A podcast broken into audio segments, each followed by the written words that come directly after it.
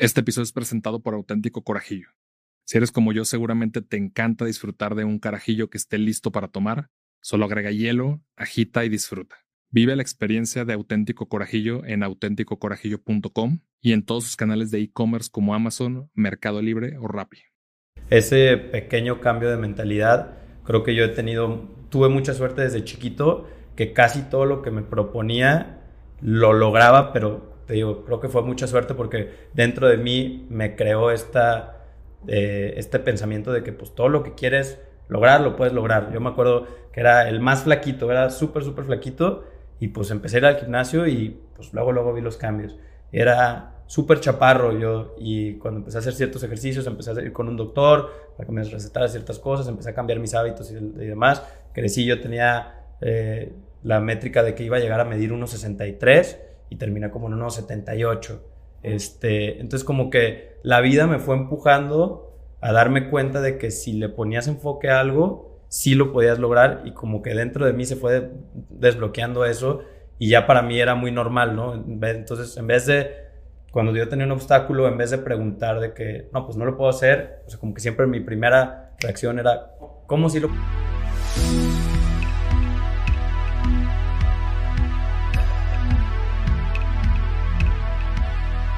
Bienvenidos a Progresivo Podcast, una comunidad de éxito donde entrevistaremos a personas destacadas por su mentalidad de grandeza.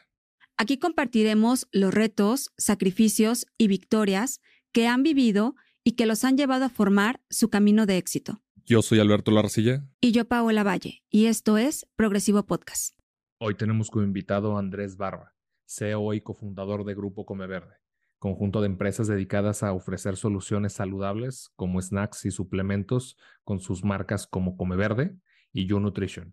Con cuatro años en el mercado, Grupo Come Verde es una de las empresas más prometedoras en su segmento en México, gracias a su innovación en producto, marketing y procesos.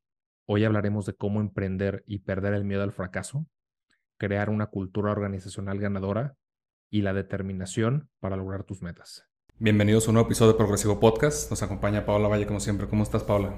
Hola, muy, muy contenta, regresando de vacaciones, pero muy feliz por este invitado. Hoy un invitado muy fit y que tiene una empresa que ha crecido bastante en México. Andrés Barba, ¿cómo estás, amigo? Muy bien, muchas gracias. Gracias por la invitación. Oye, estábamos hablando que te ves muy joven. No sé qué tanto se atribuye a la genética, a la buena alimentación, al ejercicio. ¿Tú qué crees que se atribuye el, hecho de que te, te mantengas tan joven? Yo creo que genética, porque este, así como que en buena alimentación y, ejercicio no he tenido mucho tiempo de hacer últimamente con tanta chamba, pero sí, mucho genética este, y pues sí, obviamente un poco de cuidarse, ¿no? Como, como es obvio. Oye, ¿y algunas actividades físicas dentro de las que destaca el surf? ¿Qué, qué haces con el surf, con, con la vela?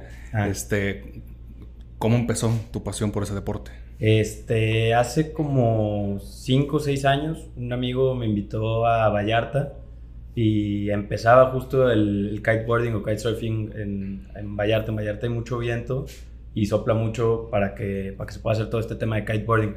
Entonces me invitó, vimos un buen de velas y pues él ya medio le sabía y me invitó a tomar una clase. Tomamos una clase y empezamos a darle y justo yo tengo un grupo de amigos que somos típico de que uno hace algo y ahí van todos y entonces pues ya empezaron a meterse todos a clases y éramos como 15 que, que ya sabíamos hacer kiteboarding, entonces empezamos a hacer muchos viajes, que sea a La Ventana, Progreso, a diferentes partes de México y del mundo a hacer viajes, entonces como que nos clavamos mucho sobre eso. Y la neta es un gran, gran deporte, o sea, tienes que andar muy concentrado con, con las olas, con el mar, con el viento y demás. Y estás, está muy padre. Oye, ¿y qué tanto tú crees que influyó el hecho de esta parte de los amigos, no? Cuando y pasa también en el gimnasio. Claro. Se meten todos al gimnasio y todos van y, es una motivación extra, pero cuando uno o dos empiezan a dejar de ir, se empieza a caer el grupo, ¿qué tanto crees que influyó? No, 100%. Estás, digo, está súper cliché la frase, pero eres con quien te juntas y yo creo que definitivamente eh, el grupo que tienes, el grupo de amigos, el grupo de tu entorno, define eh, lo que haces en el día a día y tu manera de pensar. Entonces sí, pues nosotros siempre nos jalamos mucho a a hacer ejercicio. Tengo un grupo de amigos que, sabes que somos muy tranquilos en cuanto a, eh, no sé, fumar, tomar, etcétera, excesos. Y somos muy deportistas, entonces, pues sí, nos ayuda mucho a, enfocarnos en deporte y, negocios y hacer cosas de valor, ¿no? Fíjate que ahorita que comentas sobre el tema de la compañía en el deporte y que te van impulsando, cuando yo antes iba al gimnasio, yo era las personas que llegaba y era de no quiero hablar con nadie porque a mí se me suelta la boca y me agarra hablando, ¿no? Claro. nunca le hablaba a nadie, pero ahora en este nuevo gimnasio al que voy, empecé a conocer personas, empecé a ser como mi grupito de amigos, que de hecho nos acabamos de ir de viaje, y está bien padre porque aparte de que nos aventamos buen chisme todos los días, nos estamos motivando muchísimo a tener buena alimentación, a seguir haciendo ejercicio, pero también tener un poco de, vida después del, gimnasio. ¿Tú qué otro deporte practicas? ¿También eres de gym? Eh, sí, también soy de gym. Como a los 15 años estaba hecho un palito y justo también tema de amigos. Este, empecé, un amigo empezó a ir al gimnasio, se empezó a poner muy fuerte, y dije, ah, pues yo también quiero. Y nos fuimos sumando y el, uno de los que hoy es mi socio, Emilio, este, que en ese momento era de mis mejores amigos, empezó a ir un buen, se empezó a poner bien fuerte y entonces íbamos tres amigos al gimnasio, íbamos diario y como de los 15 a los 18, 19 años íbamos todos los días. Y pues entonces era muy padre porque entonces que estás platicando, como bien dices, culturando y demás, pero todo el tiempo tratando de superarte y más a los 15, 16 años que te importa muchísimo cómo te ves y cómo te ven y demás. Claro. Entonces, pero mínimo lo, lo, tomamos como para un buen lado, ¿no? Oye, y aparte de tu amigo, ¿tuviste alguna motivación como para decir, es que yo voy al gimnasio aparte por salud, pero quiero parecerme a, porque estoy en la etapa de ligue? Sí, en su época se llamaba Mark Fit, había un güey que estaba rayadísimo, pero no así como monstruo de que es muy, muy, este, muy fit y, muy lean. Y, este, y entonces, pues la verdad es que él lo seguía mucho. Y me sirvió mucho, mis dos papás son doctores.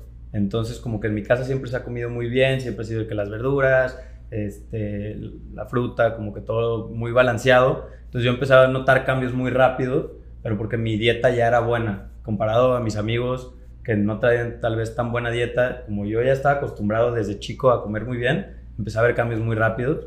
Entonces este, me ayudó muchísimo ya, pues eh, me fue muy fácil, ¿no? Para mí es muy raro, o sea, agarrar unos pingüinitos, unos gancitos, algo así, para mí es como, es raro, o sea, no tomo eh, refresco, no, no, como ese tipo de cosas, pero no porque lo vea mal, simplemente porque nací con eso y nunca lo vi como algo normal, ¿no? Sí, o sea, agarras unas oblas como verde. Sí. Oye, este punto que mencionas nos parece muy importante, esta media, eres la media, ¿no? De las cinco personas este, de las que te rodeas Creo que también por ahí te empezó a empujar el tema del emprendimiento, pero tú antes pensabas que el emprendimiento iba a rodar o también lo tenías como sueño alrededor de los autos. Sí. ¿Te gustan mucho los autos? ¿De dónde nació esa pasión? Eh, yo creo que desde chico siempre me ha gustado, siempre soy, o sea, soy una persona muy curiosa, me encanta entender cómo funcionan las cosas. Chiquito me acuerdo que desarmaba lapiceras y plumas y hacía mil cosas así como chiquitas y este, me puse a hacer robots y soldar cosas así como de este, niño geek porque me encanta saber cómo y entender cómo funcionan las cosas. Este, entonces siempre he tenido como que esta mente muy lógica, muy mecánica y, y desde chico me, me, gustaban mucho los carros. Tenía un tío que también le gustaban mucho los carros y me llevaba y demás. Entonces este, me puse a investigar mucho, me, me, este, me empecé a apasionar por ello y, y nada, desde, desde muy chico como que dije que es un carro, un avión, son de las cosas más complejas que puedes armar o que puedes hacer con la mecánica. Entonces, como por ahí me fui metiendo y me fui apasionando a cómo funcionaban los carros y cómo puedes lograr algo por fuera muy estético, muy bonito y por dentro pues es una maquinaria súper compleja.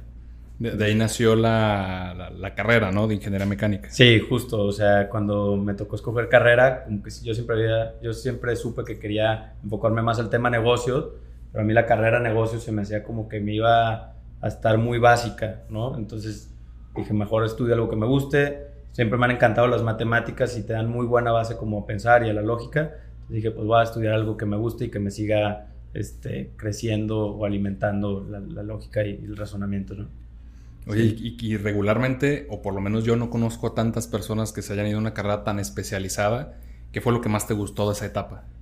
Eh, yo creo que el, como el seguir aprendiendo, o sea, como que siento que llegas a la carrera y ves muchas cosas muy, eh, muy teóricas que tal vez al, al, final del día nunca vas a usar, pero yo me metí como que a algo que, que me estaba retando mucho. Lo que más me gustó fue que no entendía o, no sabía muchas de las cosas.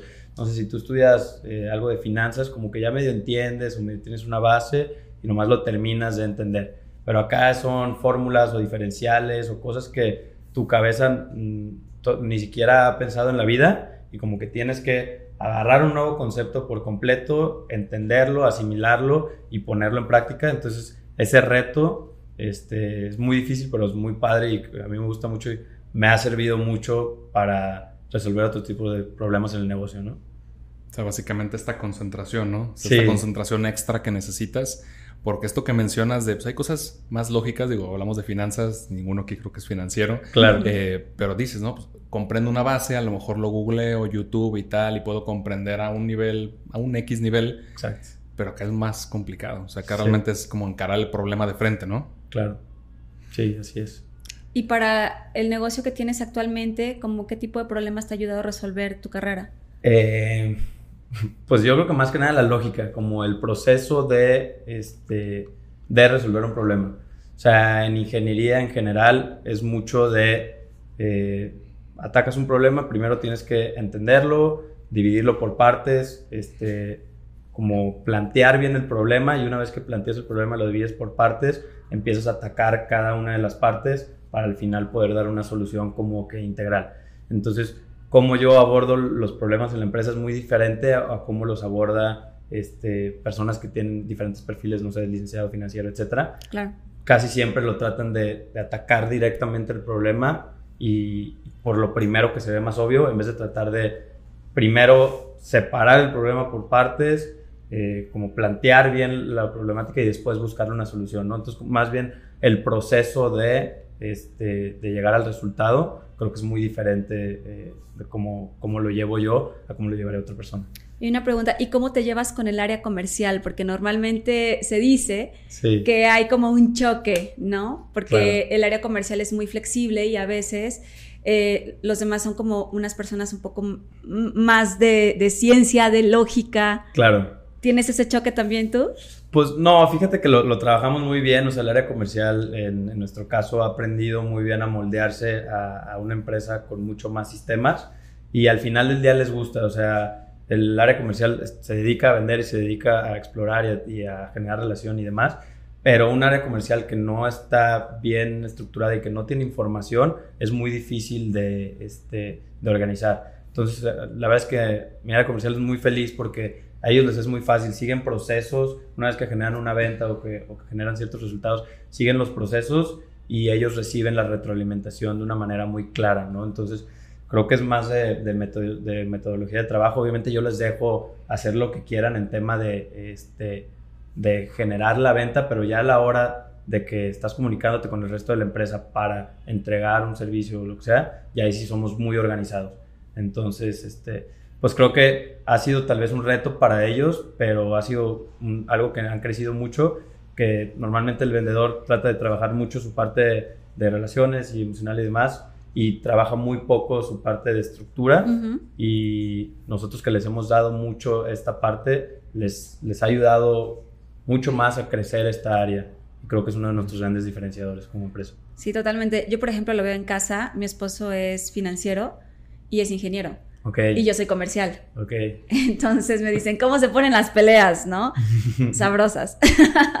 Porque de verdad para mí no hay imposible. O sea, para mí es como todo, tiene una solución y de repente con él es blanco-negro y se acabó. Claro. Entonces, como que esa parte del convencimiento, de repente sí hemos crecido muchísimo los dos en poder estar dos perfiles totalmente diferentes. Claro. Entonces, ese, bueno, y entonces me pongo a pensar porque cuando él se pone a hablar de que no, es que el área comercial no está haciendo las cosas y está lanzando, bla, bla, bla. Y yo ya sabes, ¿no? Siempre del área comercial estoy de lado. Yo, no, a ver, tranquilo, es que mira, ¿qué te están dando? Tienes que pensarlo. Se vuelve interesante. Sí, creo que a mí me ha tocado, o sea, yo sí soy como el, el, gris, porque justo me ha tocado los dos. O sea, yo cuando empecé mi primer negocio, me acuerdo que mi primer choque fue de que tú, como buen ingeniero tratas de organizar todo y dices, ah, cuando esté todo organizado, solito se va a vender y ya estoy del otro lado. Y ah, no, espérate, tienes que salir, tienes que vender, tienes que promoverlo, tienes que hacer marketing, tienes que tomar fotos y presentar tu producto y etcétera. Y entonces como que me tocó mucho ese primer shock desde muy chiquito. Entonces ahorita ya como que entiendo muy bien los dos lados y puedo mediar muy bien con el área comercial y con el área de operación o con este, el área de inteligencia, de software, de tecnología, que son mucho más cuadrados. ¿sabes? Pero sí, definitivamente hay ahí una, este, un área que tienes que balancear. O sea, digamos que te ayudó este primer emprendimiento desde los 18 años a desarrollar más tus habilidades sociales y esta parte de comunicación. 100%. Sí. ¿Ya, eras bueno antes? Creo que no, no, nunca he sido el mejor. O sea, siempre he sido de que tiene... siempre he tenido buenos amigos y siempre he tenido bastantes amigos, pero nunca he sido el, el más social de la vida. O sea, eh, yo creo que, bueno, yo como tomo introvertido, es que el introvertido es el que eh, en cada interacción que tiene con una persona se drena de energía y el extrovertido en cada interacción se llena más de energía. Entonces yo 100% soy introvertido, o sea, por fuera tal vez parece que, ah, soy extrovertido, pero por dentro en realidad, o sea, a mí me drenan mucho las, este, las interacciones. Entonces nunca he sido como la persona más extrovertida, eh, pero tampoco estoy del otro lado. Pero sí, definitivamente, el momento en el que sales a la calle y empiezas a vender, ahí es cuando ya empiezas a entender realmente cómo hacer relaciones, porque entiendes muy bien que para que para vender tienes que darle una solución, ¿no? No es nomás de que, ay, cómprame y hazme el paro y porque me llevo bien con él, es como le estás dando la solución o le estás dando un beneficio, entonces empiezas como a pensar mucho más en cómo le doy un beneficio a esa persona para que me pueda dar un beneficio a mí, ¿no? Entonces creo que el vendedor lo que hace eh, muy bien por naturaleza es siempre está pensando eh, antes en la otra persona que en, que en, él mismo, ¿no? O sea, claro que está pensando en sus metas de venta y que esto y el otro, pero antes está pensando en cómo ayudo al cliente o cómo, sí, cómo, aporta valor. Exacto, cómo le va a aportar valor para que me pueda aportar valor a mí, ¿no? Totalmente. Yo tengo una duda, o sea, no quiero generalizar, pero ¿por qué siempre estas carreras afines son personas muy introvertidas? En, ¿Te refieres a la, ingeniería? ingeniería? Sí, ¿verdad? O sea, ¿por qué no te, no te has puesto a pensar en eso? Es que regularmente digo lo que yo te lo digo desde mi experiencia, yo estoy en una parte de marketing de ventas, claro. pero obligado.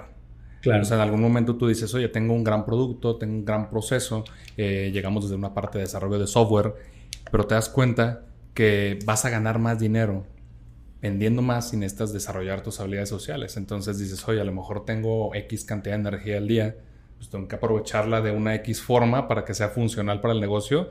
Y dices, oye, hay cosas que tengo que dejar de hacer que me den energía, o no, no discutes por acá, o cuando estás manejando y, te rebasan o lo que sea, porque la energía es vital, ¿no? Para poder llegar al objetivo que necesitas. Supongo que te pasa algo así, ¿no? Que te vas desgastando y dices, oye, pues hago esto o hago esto. Sí, tienes que optimizar, claro, sí.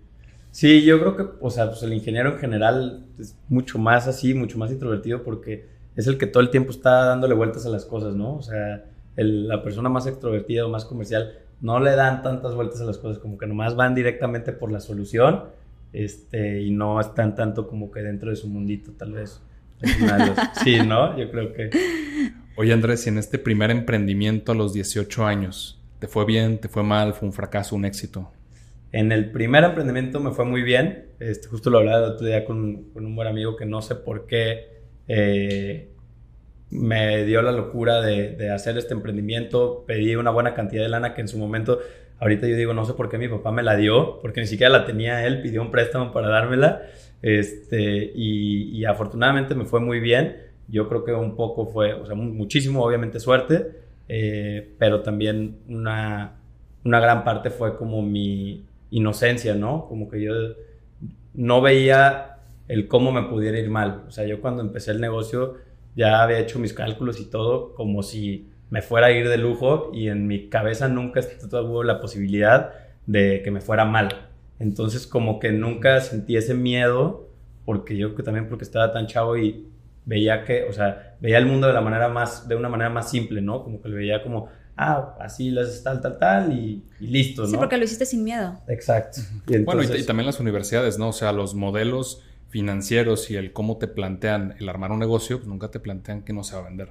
Claro, sí. Pero bueno, en esa, en esa época todavía ni siquiera entraba a la universidad. O sea, estaba saliendo del, de, tenía 18, estaba saliendo de, de, la escuela apenas. La prepa. Sí, llevaba creo que dos meses en la universidad pero pues en universidades ni siquiera se toma nada de modelos financieros ni nada. Bueno, en mi, en mi carrera. Este, pero sí, o sea, como que le entré así como sin miedo. Nunca vi la posibilidad de que no pudiera funcionar. Y afortunadamente me fue muy bien. y ya pues de ahí se surgieron los demás negocios. ¿Tuviste socios? Eh, no, nada más pues mi, mi, familia. O sea, me ayudaba mi familia, pero no, nunca tuve socios en ese primer negocio. Recuérdame de qué era. Eh, importamos unas patinetas, bueno, importamos unas patinetas como se llamaban hoverboards, y que son estas patinetas eléctricas que te subías y avanzabas para adelante y para atrás.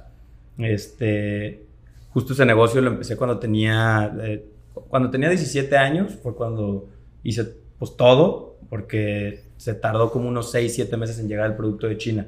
Yo tenía un cuate en China que tenía también de como 17, 18 años y le dije, oye, pues me gustaron estas patinetas, las vi en Estados Unidos. Vi un video que Justin Bieber se subió a la patineta y le estaba ahí moviéndose, hicieron un bailecito con ello y se hizo viral en Estados Unidos. Y yo dije, ah, pues si se hizo viral en Estados Unidos, se va a hacer viral acá.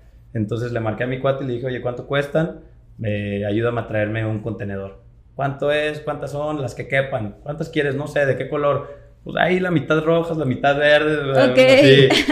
No sé, tú mándamelas. Este, y oye, pues fue, vio varios proveedores, me dijo, este es el mejor, este, este trae baterías Samsung y LG y demás, cuesta tanto, etc.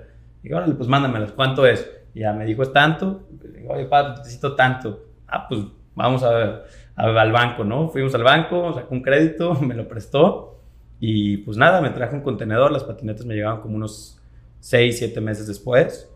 Y, en cuanto llegaron ya tenía como la mitad vendidas porque me puse pues a venderlas luego, luego. Pues no, no de distribución también. ¿Cuáles fueron tus canales de distribución? Pues lo primero que hice es, le mandé un mensaje a un grupo de todos mis amigos y les dije, las patinetas cuestan 15 mil pesos, yo le doy mil pesos a cada quien que venda una. Ok. Este, 15 mil pesos en esa época, no sé, ahorita acá antes como unos 20 mil. Y le dije, cada quien que venda una, me, este, les doy mil pesos. Y entonces, pues todos teníamos así 18 pero justo empezaron a hacerse como súper de moda y a mí me llegaron las patinetas en octubre. Entonces ya muchísima gente se estaba preparando como para sus regalos de mm, Navidad. Súper buena fecha. Ya cuando llegaron, pues ya estaban vendidas como, como la mitad. O sea, me traje 300 y ya había vendido, no sé, como 120, vamos diciendo. Entonces, este, pues ya nada, las entregamos, ya me fueron pagando también, que me ayudó para, pues para no estar tan ahí nervioso. Y ya con el resto, pues las fui vendiendo, hice una marca, eh, hice una página web y desarrollé todo. Yo nunca, o sea, yo tuve la idea de que, de que esto fuera un proyecto a largo plazo, o sea, yo nunca dije, ah, pues va a ser one shot y ya. este, y entonces llegué, empecé a desarrollar mis proveedores, mis clientes y pues así, otra vez con, con la con lo novato que era, yo llegué, fui a, a, Ciudad de México y me paré en Juguetrón y les dije, oye, quiero una cita con la compradora de juguetes. Y no, no, no te puedo dar una cita. Ah, bueno, pues déjale mi tarjeta y me pasaron su correo, le mandé un correo. Este, y obviamente me cepillaron, ¿no? De que no, ¿cómo crees? Están carísimas tus patinetas y ya tenemos otro proveedor que nos las da más baratas y, y nada. Ah, bueno, está bien. Pero así yo me fui a todas las jugueterías de México. Y como el 15 de diciembre me marca la compradora de Juguetrón que, oye, todas las patinetas están explotando. Me acuerdo que tus baterías son LG y Samsung y son verificadas este, te necesito para la Expo Juguetrón, empieza en siete días. ¿Qué hubo? ¿Te animas? Y yo, pues, ya nomás me quedan como 30 patinetas, para eso entonces ya me quedaban una nada. Me dijo, no importa, necesito a alguien que se ponga porque necesito tener esas patinetas, o sea, es el producto que se está vendiendo ahorita, vente. Digo, órale, pues va. Fui, me puse con mis 30 patinetas, se me acabaron como en el segundo día. Este, y ya ahí conseguí este, que me vendieran más. Yo ya tenía la marca, ya tenía el logo, ya tenía el, punto de venta, entonces ya nomás fui comprando de otra gente que también había importado y les ponía mi marca y la seguí vendiendo ahí en la expo. Y ahí fue cuando entendí la fortaleza de las marcas, ¿no? La importancia de las marcas. Al final del día yo era el que estaba vendiendo, el producto era el mismo, pero yo lo estaba vendiendo mucho más caro, con, con, una garantía, y yo tenía el canal y el posicionamiento. Al final del día la gente quería mi patineta, ¿no? Entonces, este, así fuera la misma que la otra. Entonces ahí fue cuando entendí como ese posicionamiento de las marcas, la importancia de las marcas y fue como empecé mi primer negocio. Al final del día terminé, justo venía eh, empezando la carrera y la compradora de juguetrón al final se sentó conmigo, me dijo, no manches, felicidades, tenía 18 años, de que estoy impresionada de ti, que bueno, nos fue muy bien, hicimos corte, eh, me depositaron el dinero y me dijo, no vas a volver a traer patinetes, ¿verdad? Y yo pues sí tenía planeado traerme más, me fue muy bien y me dijo, no, no compres más, o sea, esto es one shot, claro. este producto no va a volver a ser exitoso, fue Navidad, qué bueno que lo sacaste bien, pero salte de ahí, o sea, vas a perder tu dinero que hiciste si, si lo vuelves a vender. Y pues sí, no volví a comprar, este, y justo es un producto que nunca se volvió a vender. Entonces, este... Gran pues consejo, también, ¿eh? También ahí aprendí a hacerle caso a la gente que, que ya tiene un poco más de experiencia que yo. Le dije, ¿sabes qué? Pues, está bien, o sea, si por algo me lo está diciendo es la compradora de Juguetrón, y, y pues ya está. ¿No quisiste intentar con otra cosa? Intenté después con otras cosas, me empecé a traer otros productos de China este, y no tuvieron el mismo éxito, sí los vendí, empecé a vender algunas, que sí, algunas bocinas y algunos otros productos de China, pero tampoco fue algo que, que me apasionaba, o sea, ya cuando, cuando entré al mundo del negocio, si se te abre la posibilidad de, de, de hacer muchas cosas, el traer cosas de China, yo no le veía tanto valor a traer cosas de China. Pues, eh, eran Sí, productos pues, que cualquiera podía traer, ¿no? Sí, no hay, no hay un tema tan alto de competitividad. O sea, el diferenciador es más el marketing Exacto. que, que tal cual el producto.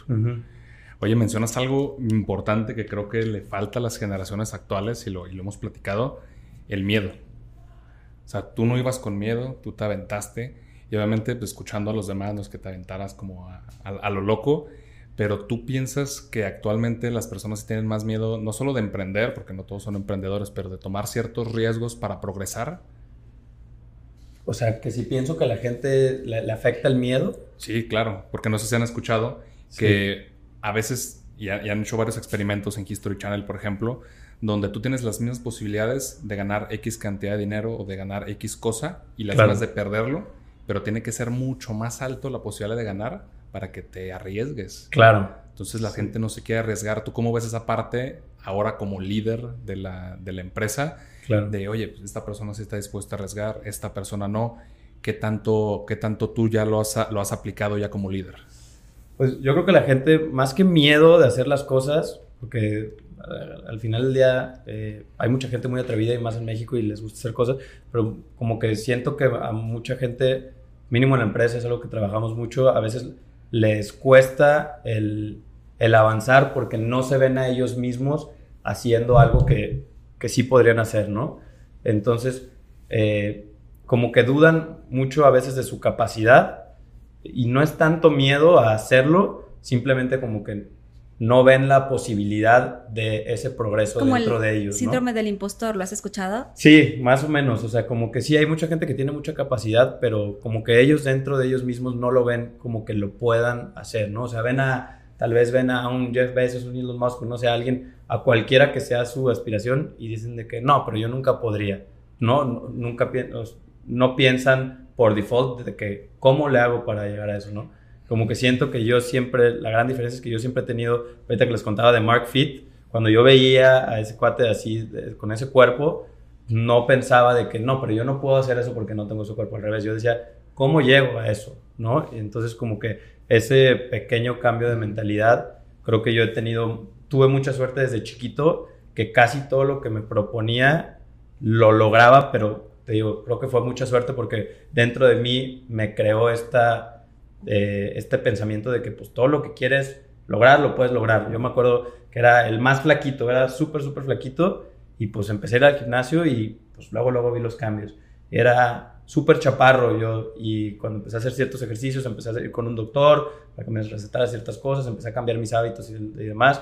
Crecí, yo tenía eh, la métrica de que iba a llegar a medir 1,63 y terminé como en 1,78. Wow. Este, entonces como que la vida me fue empujando a darme cuenta de que si le ponías enfoque a algo, sí lo podías lograr y como que dentro de mí se fue de- desbloqueando eso y ya para mí era muy normal, ¿no? Entonces, en vez de, cuando yo tenía un obstáculo, en vez de preguntar de que, no, pues no lo puedo hacer, o sea, como que siempre mi primera reacción era, ¿cómo, cómo sí lo podría hacer? hacer ¿O qué tengo que hacer? Exacto. Entonces, igual fue con el tema de las patinetas, ¿no? Yo me acuerdo que, que muchos compas, muchos amigos me decían de que, de que, ¿cómo? ¿Por qué? ¿O qué hiciste? ¿O cómo te trajiste esas patinetas? De que está imposible, de que yo no sé importar. Me acuerdo que cuando algunos amigos me empezaron a pedir consejos, de que, no, pues tráete la de China. No, pues es que yo no sé importar. Yo tampoco sabía importar. O sea, nomás fue como, ¿cómo, las tengo, cómo le tengo que hacer? Y solito la, la vida te va guiando, ¿no? Le marcas a un agente aduanal y él te ayuda y después tal y terminas con otro y tal vez terminas como 10 pasos más adelante haciéndolo de una manera completamente diferente que como lo que pensabas que lo ibas a hacer, pero lo terminas haciendo, ¿no? Entonces creo que es eso, o sea, al final del día yo creo que mucho de lo que tenemos que desbloquear no es el miedo, sino la, la visualización de, de que sí lo puedes lograr, nomás es ponerle enfoque a... Pues que las personas idealizamos o sea, mencionas a personas, pero también son cosas, también son acciones. Y el otro estaba viendo un video que mencionaba la, la lechava, no me acuerdo cómo se llama. Eh, mencionaba, oye, si tú idealizas a X persona o X acción, la única diferencia, lo único que te separa es que tú no lo sabes hacer. Claro. Entonces, si tú te preparas para poder hacerlo, el día de mañana lo vas a ver como uno igual. Claro. Pero no nos gusta tomar esas acciones, no, no nos gusta tomar ese riesgo para seguir avanzando y decir, no, pues que cómo voy a llegar ahí. Ni siquiera se preocupan por investigar el qué tendrían que hacer, si en un automático se cierran la mm. puerta. Claro. Entonces hablan de que las oportunidades no existen, pero están ahí, o sea, solo tienes que subirte. Y creo que el ejemplo, digo yo que ya escuché las asemblanzas, ahorita seguimos con, con, la parte come verde. Claro. Entonces, oye, ves una oportunidad, te subes y no sabes hasta dónde puede llegar. Además, ¿sabes qué? Yo creo que la gente está viendo a la persona con éxito pero no sabe todo lo que hay detrás para poder llegar a ese éxito. ¿no? O sea, por ejemplo, tú, ¿no? Yo quiero ponerme como tal persona hablando de, del tema físico, ¿no? Bueno, pues esa persona seguramente tiene años haciendo ejercicio.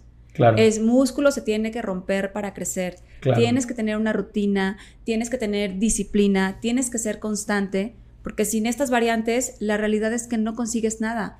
Puedes tener miedo, ok, el miedo debe de ser un motivador, Claro. Y hacer las cosas con miedo porque el miedo te impulsa.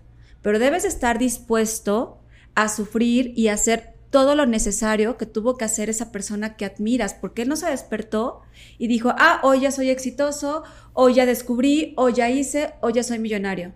¿Cuántas historias no sabemos de personas que empiezan desde cero y terminan siendo personas muy exitosas, pero no fue de la noche a la mañana? Entonces, ¿qué tan dispuesto estás a ser como persona y a sacrificar para poder lograr los objetivos y lo que te propones en la vida. Creo que también va muy ligado a eso. 100%.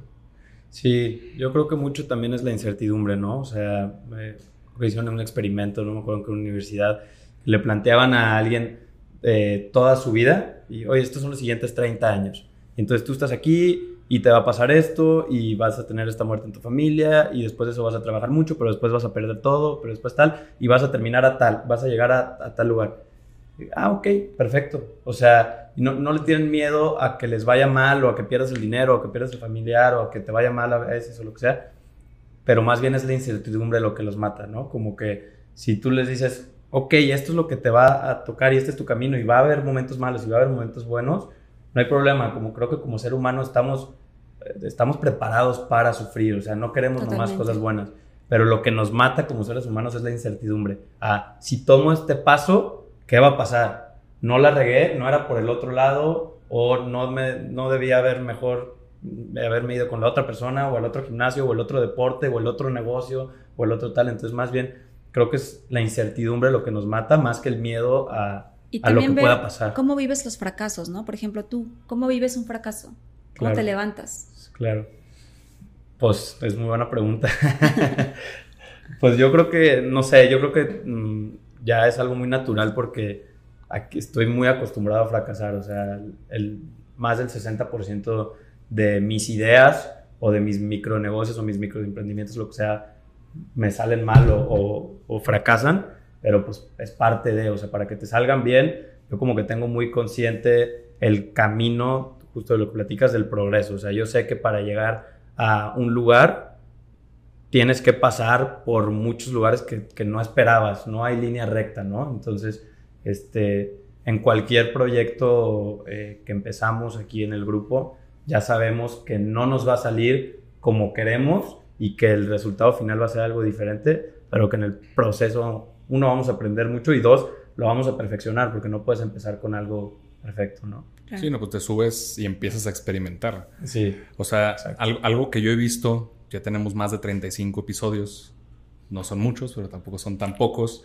Eh, pues te acerca a conocer muchas personas y algo que nos hemos dado cuenta es que las personas exitosas saben digerir y procesar mejor los fracasos, porque no es que no fracasen, de hecho, cuando tú intentas hacer algo en la vida, no importa lo que sea, vas a fracasar más que los demás. Claro. Pero tu mentalidad hacia el fracaso es totalmente diferente. La asimilación de, la, de, de lo que tú tienes cómo inició Come Verde, porque inicia muy pegadito al inicio de la pandemia. Claro. Y obviamente en una etapa de incertidumbre y en una etapa complicada, ¿cómo arranca? Pues Come Verde justo inició con un fracaso. Este, mi mejor amigo empezó a, vender un, snack, una botana, y, empezó a pedirme mucha ayuda. Es eh, hasta la fecha un cuate muy, muy movido. Yo creo que de las personas este, con más talento para, para vender y para hacer relaciones que yo conozco. Eh, y le empezó a ir muy bien al principio y me preguntaba mucho como en temas de estructuras, oye, ¿cómo genero una factura? ¿Cómo vendo? ¿Cómo tal? ¿Cómo le hago para saber cuánto inventario necesito? Etcétera. Y lo empecé a ayudar mucho y un buen día nos sentamos y dijimos, órale, pues vamos, este, vamos empezando el negocio y yo aporto tal y, tú aportas esto. Y entonces pues empezamos y, nos empezó a ir muy bien porque, digo, es muy bueno vendiendo. Y como a los seis meses este, empezamos a tener muchos problemas con ese producto, eh, con la proveeduría, con, se empezó a humedar el, producto, nos lo empezaron a regresar y demás. Y algo que ya teníamos una estructura como de 15, 20 personas en ese negocio, de la noche a la mañana, pues se empezó a acabar todo. Todavía antes de la pandemia fue esto. Este, como seis meses, un año antes de la pandemia. Y entonces, pues dijimos, ¿sabes qué? Este producto ya no va a ser negocio para nosotros, ¿qué hacemos? Y pues me acuerdo que en ese momento nos empezaron a devolver todo. Ya íbamos como, en su momento que era mucho dinero, íbamos como 500 mil pesos abajo en ese negocio él y yo y nos sentamos y nos quedaban 20 mil pesos y dijimos, ¿qué hacemos? Este, o la dejamos aquí o pues le movemos para otro lado, ¿cómo ves? Y yo le dije, yo tenía, en ese momento tenía una empresa de máquinas expendedoras y vendíamos unos, unos snacks este, que le poníamos un logo que decía Come Verde porque así se llama la empresa de snacks este, de, máquinas expendedoras, Come Verde CASB. Entonces le dije, pues le podemos poner Come Verde, vamos a ir a una bolsita más bonita y se la vendemos en las tiendas y a los mismos clientes que ya tenemos, pero vamos les vendiendo otro producto, vamos vendiendo el mango y tal y demás. Y así empezó Come Verde, o sea, empezó a, raíz de un gran fracaso, empezó, les digo, 500 mil pesos abajo, con personas que teníamos 15 personas que no sabíamos ni qué ponerles a hacer y, este, y, dijimos, pues creo que el, que el, tema saludable viene de moda, esto fue hace cuatro años, creo que va a ir creciendo, vamos empezando con esto, ¿qué opinas? Y pues nos, nos lanzamos a ello. Y, pues listo, ¿no? El resto, ya de ahí empezamos. Y justo cuando empezamos a ganar tracción, justo cuando ya estábamos otra vez empezando a, sacar números negros, empezando a recuperar ese dinero que, que, este, que estábamos, que habíamos perdido, pum, otra vez fue cuando entró la pandemia, ¿no? Entonces nos agarró otra vez así como de, de corbata, pero pues ya, ya venía acostumbrado yo a, a, este tipo de fracasos y yo ya sé que es parte del negocio, ¿no? Como que gracias a eso, es muy curioso, eh, Steve Jobs dice de que you can only connect the points backwards, not forwards, pero es muy curioso cuando volteas atrás, dices, la parte que, que en el momento yo pensé que era el fracaso más grande, ahora es lo que permitió que estén donde estén, ¿no? Y justo eso es lo que yo veo ahorita de Come Verde. El hecho de que haya fracasado ese producto eh, es lo que permitió que, que, estemos aquí ahorita y que, hayamos logrado crecer Come Verde. Si no hubiéramos fracasado en eso, no, hoy en día no existiría Come Verde, ¿no? Entonces es muy curioso cómo después volteas y... sí, pues cómo el éxito nace de la adversidad. O sea, cuando estás en una zona de confort, te está yendo bien, todo funciona, pues qué necesidad tienes de sentarte a innovar. Claro. Pero cuando regresas y dices, oye, ¿sabes qué? Ya me siento atorado, a veces es el dinero, a veces son las relaciones, a veces es cualquier cosa, pero tú solito te vuelves a encerrar y dices, no, tengo que salir de la zona de confort y de ahí es donde salen las buenas ideas. claro. Es cuando sale la creatividad, ¿no? Te obligas. Sí, cuando no tienes de otra, ¿verdad? Cuando te obligas 100%. Oye, ¿cómo fue y cómo sigue siendo el apoyo de tus padres, de tus familiares? Porque Come Verde tuvo un boom desde el inicio en redes sociales. Yo me acuerdo que los conozco hace muchos años. Sales en algunos de los videos. Todo el mundo sale en los videos en, la comunicación. Creo que son de las marcas más disruptivas, eh, junto con Auténtico Corajillo, en, el tema de marketing, productos de consumo. ¿Cómo lo ven tus papás y tus familiares este éxito y este, este nuevo rol también como figuras públicas? Claro.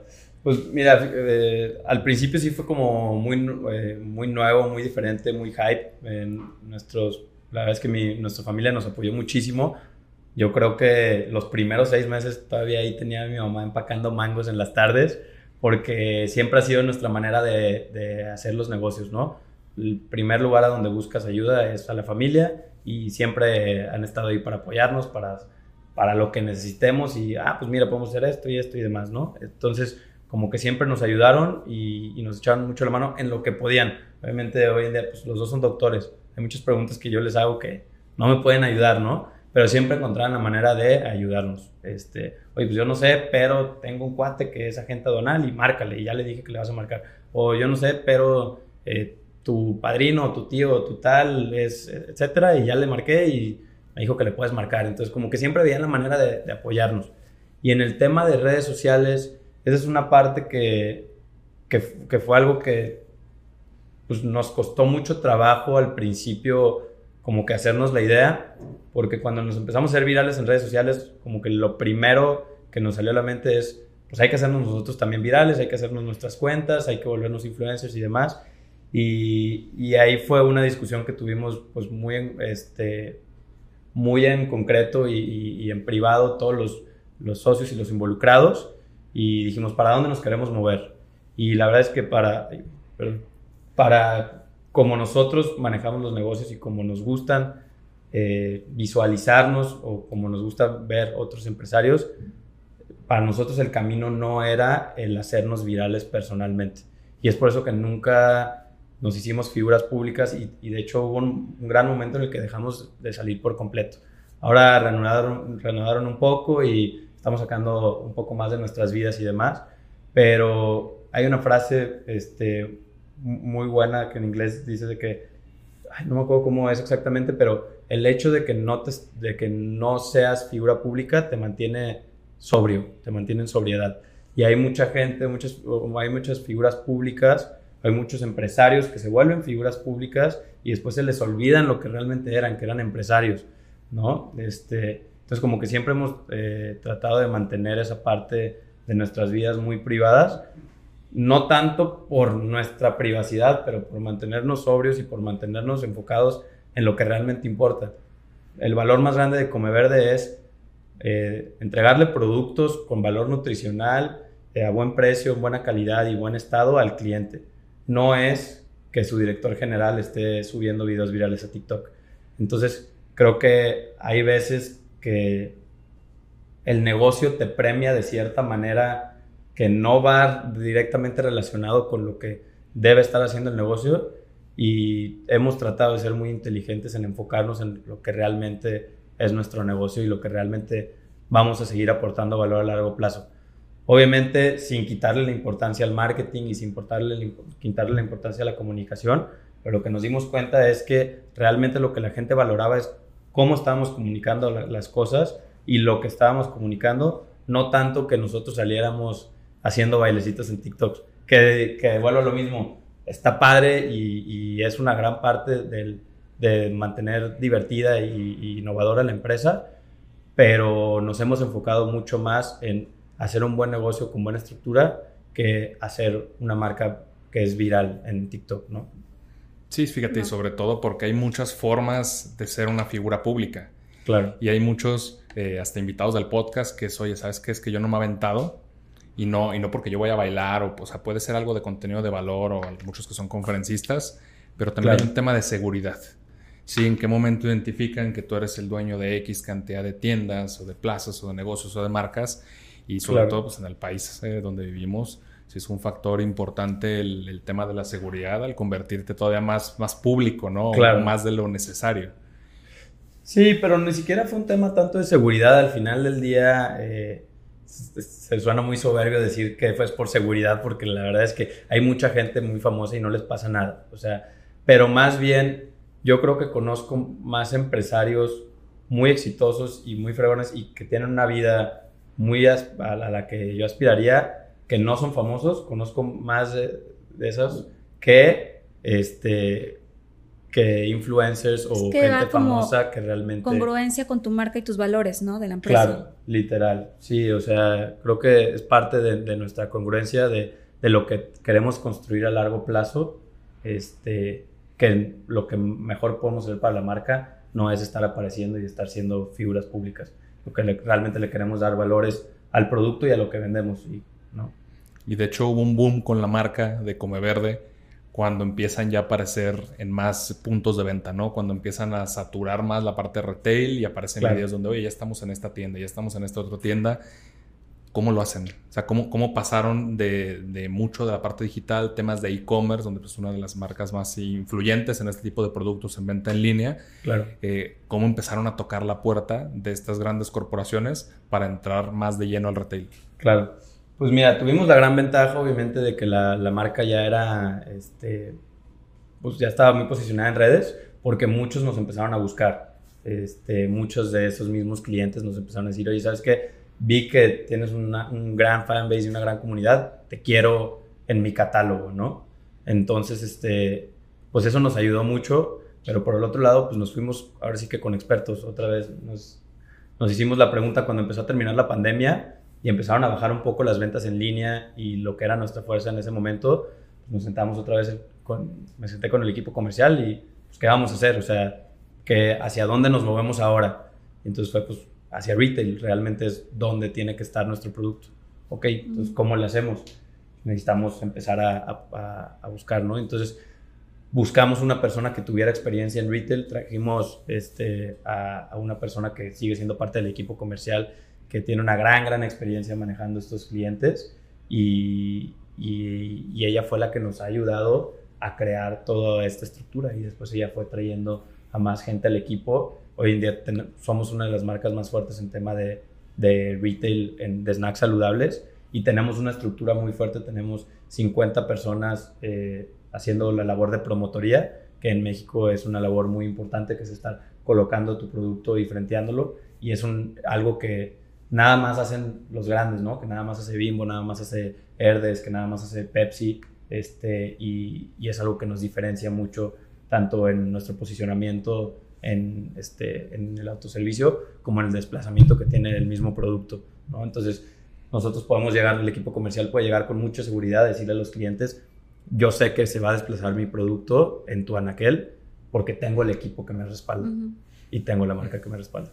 Oye, ¿y cómo te fue con estos aumentos de producciones? Porque estas grandes cadenas te dicen, oye, pues tú me tienes que surtir X cantidad de producto, te ponen fechas, son muy agresivos claro. y por eso no cualquiera entra. Claro. Hasta el crédito, ¿no?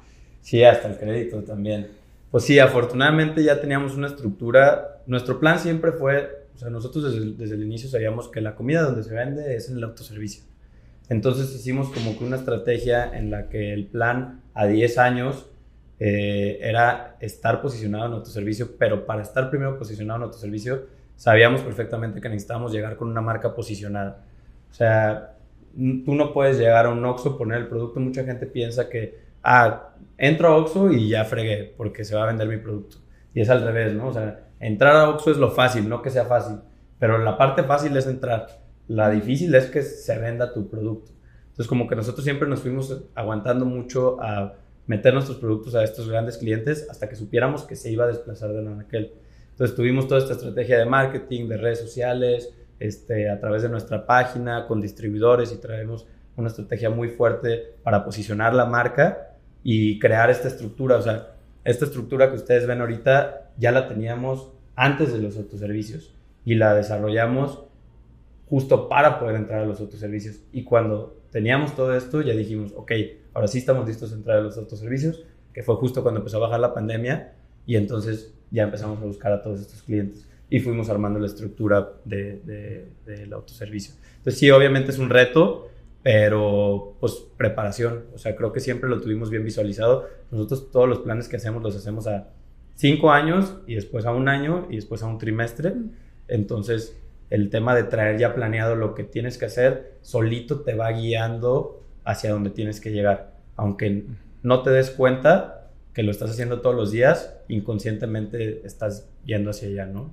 Tengo una duda, tú, o sea, un empresario que, que quiere tanto a su empresa, que la cuida tanto, valores, todo, cómo, cómo, cómo comunica la marca, también, ¿qué valoras al momento de contratar a alguien? O sea, aparte de las habilidades, evidentemente. Claro.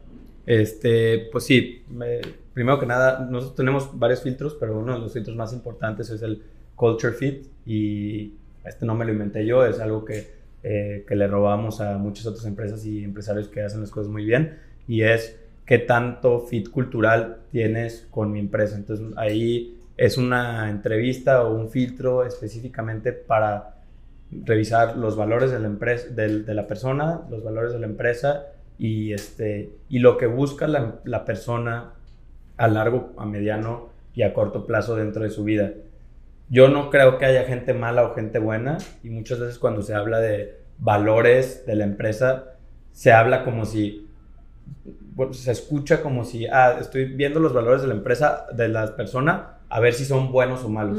Y nosotros realmente lo que revisamos no es si tiene buenos o malos valores, o sea, que si la honestidad, que si eso, no, no es a lo que vamos, o sea, no quiero ver si no me van a robar. Lo que quiero ver es si pensamos igual y estamos en la misma línea. Nosotros somos una empresa que está en crecimiento, pero trae un plan a 10 años y que estamos pateando la bolita en el sentido de que sabemos que ahorita no va a ser cuando seamos los más rentables o los más grandes o los más fuertes o tal, pero estamos trabajando hacia ello. Entonces, para empezar, para estar dentro de esta empresa necesitas traer una visión a largo plazo y necesitas tener como que las ganas de trabajar en algo muy fuerte sin que no te dé frutos los primeros dos años. Entonces se dice muy fácil, pero es, está medio difícil conseguir gente que realmente tiene el compromiso y las ganas de trabajar mínimo dos años sin tener los frutos de esos dos años, pero sabiendo que al final de los dos años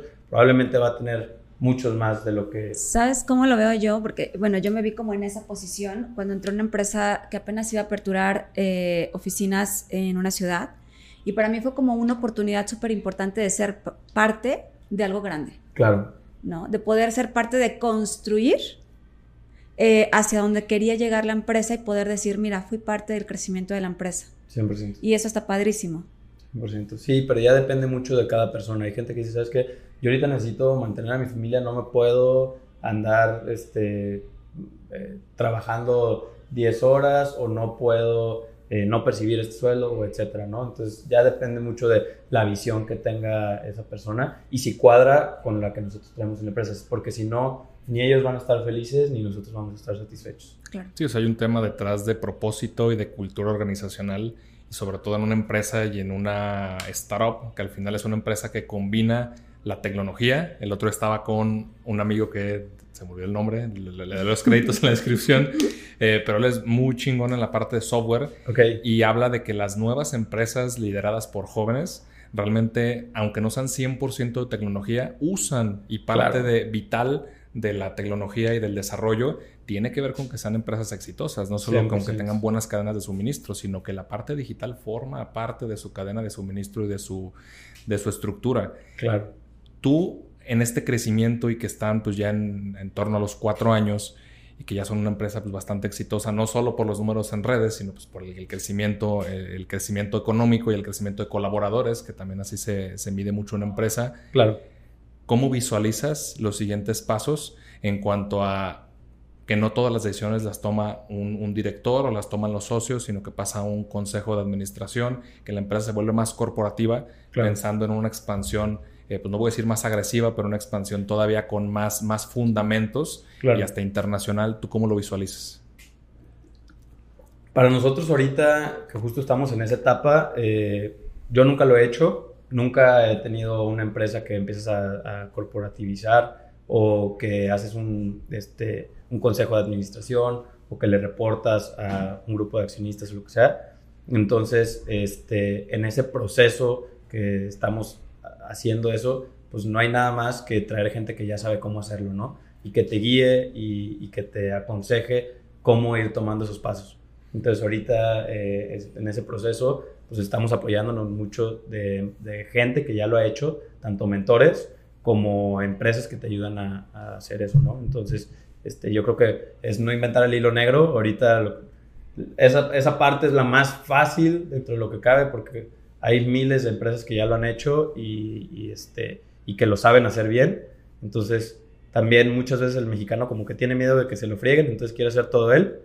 Y nosotros hemos aprendido a hacerlo un poquito más como a la gringa, ¿no? De si alineas bien los objetivos y los propósitos tuyos con los de la persona que te va a ayudar o que te va a dar el servicio, es, no tiene un incentivo de fregarte, sino de que te vaya lo mejor posible, ¿no? Entonces, siempre y cuando sepas alinear objetivos, eh, probablemente te va a ir muy bien, ¿no? Entonces, nosotros ahorita lo que estamos trabajando es alineando esos objetivos para poder darles estructura a la empresa y, este, y, que tener ese crecimiento a largo plazo.